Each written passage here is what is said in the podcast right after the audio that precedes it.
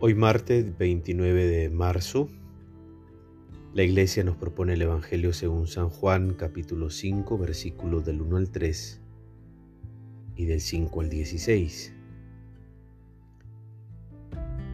En aquel tiempo celebraban los judíos una fiesta y Jesús subió a Jerusalén.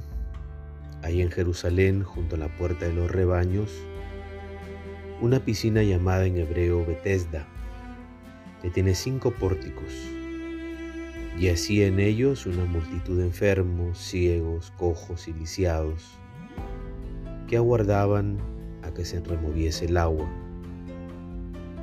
Había allí un hombre que llevaba 38 años enfermo. Jesús lo había acostado y sabiendo que llevaba así mucho tiempo le dice, ¿quieres sanarte? Le contestó el enfermo Señor, no tengo a nadie que me meta en la piscina cuando se agita el agua. Cuando yo voy, otros se han metido antes. Le dice Jesús, levántate, toma tu camilla y camina. Al instante aquel hombre quedó sano, tomó su camilla y empezó a caminar. Pero aquel día era sábado. Por lo cual los judíos dijeron al que se había sanado, Hoy es sábado, no puedes transportar tu camilla. Les contestó, El que me sanó me dijo que tomara mi camilla y caminara. Le preguntaron, ¿quién te dijo que la tomaras y caminaras? Pero el hombre sanado lo ignoraba porque Jesús se había retirado de aquel lugar tan concurrido. Más tarde le encuentra Jesús en el templo y le dice, mira que has quedado sano, no vuelvas a pecar, no te vaya a suceder algo peor.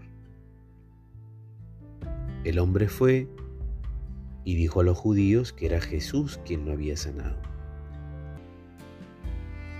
Por ese motivo, perseguían los judíos a Jesús por hacer tales cosas en sábado.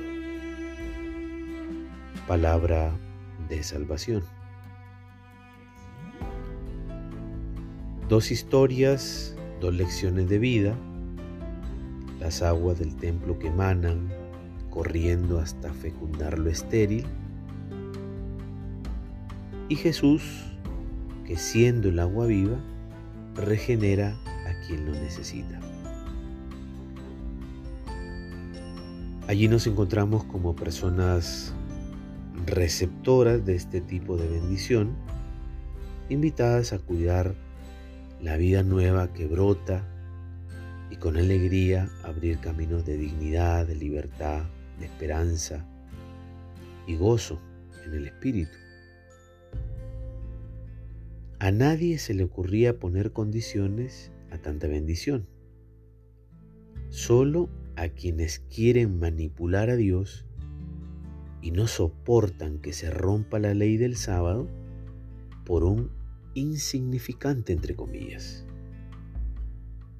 Una vida enferma. Esto trae como consecuencia pensar en la arrogancia humana esa arrogancia humana, olvida que la ley es creada para asegurar la vida y la convivencia armónica. Hoy seguimos encerrando y privatizando las aguas que ya no fluyen libremente, dando vida a quien la necesita. Hoy el agua potable es un recurso lucrativo y privado que pertenece a los egoístas y acaparadores. Qué lejos estamos de abrazar la creación como regalo y qué lejos del espíritu de esa gran carta encíclica del Papa Francisco, Laudato Si. La pregunta a partir de esta palabra de salvación para hoy sería, ¿qué podemos hacer para defender los bienes comunes? ¿Qué puedes hacer tú? Para defender los bienes comunes? La bendición de Dios Todopoderoso, Padre, Hijo y Espíritu Santo descienda sobre ti y permanezca para siempre. Que tengas un buen día.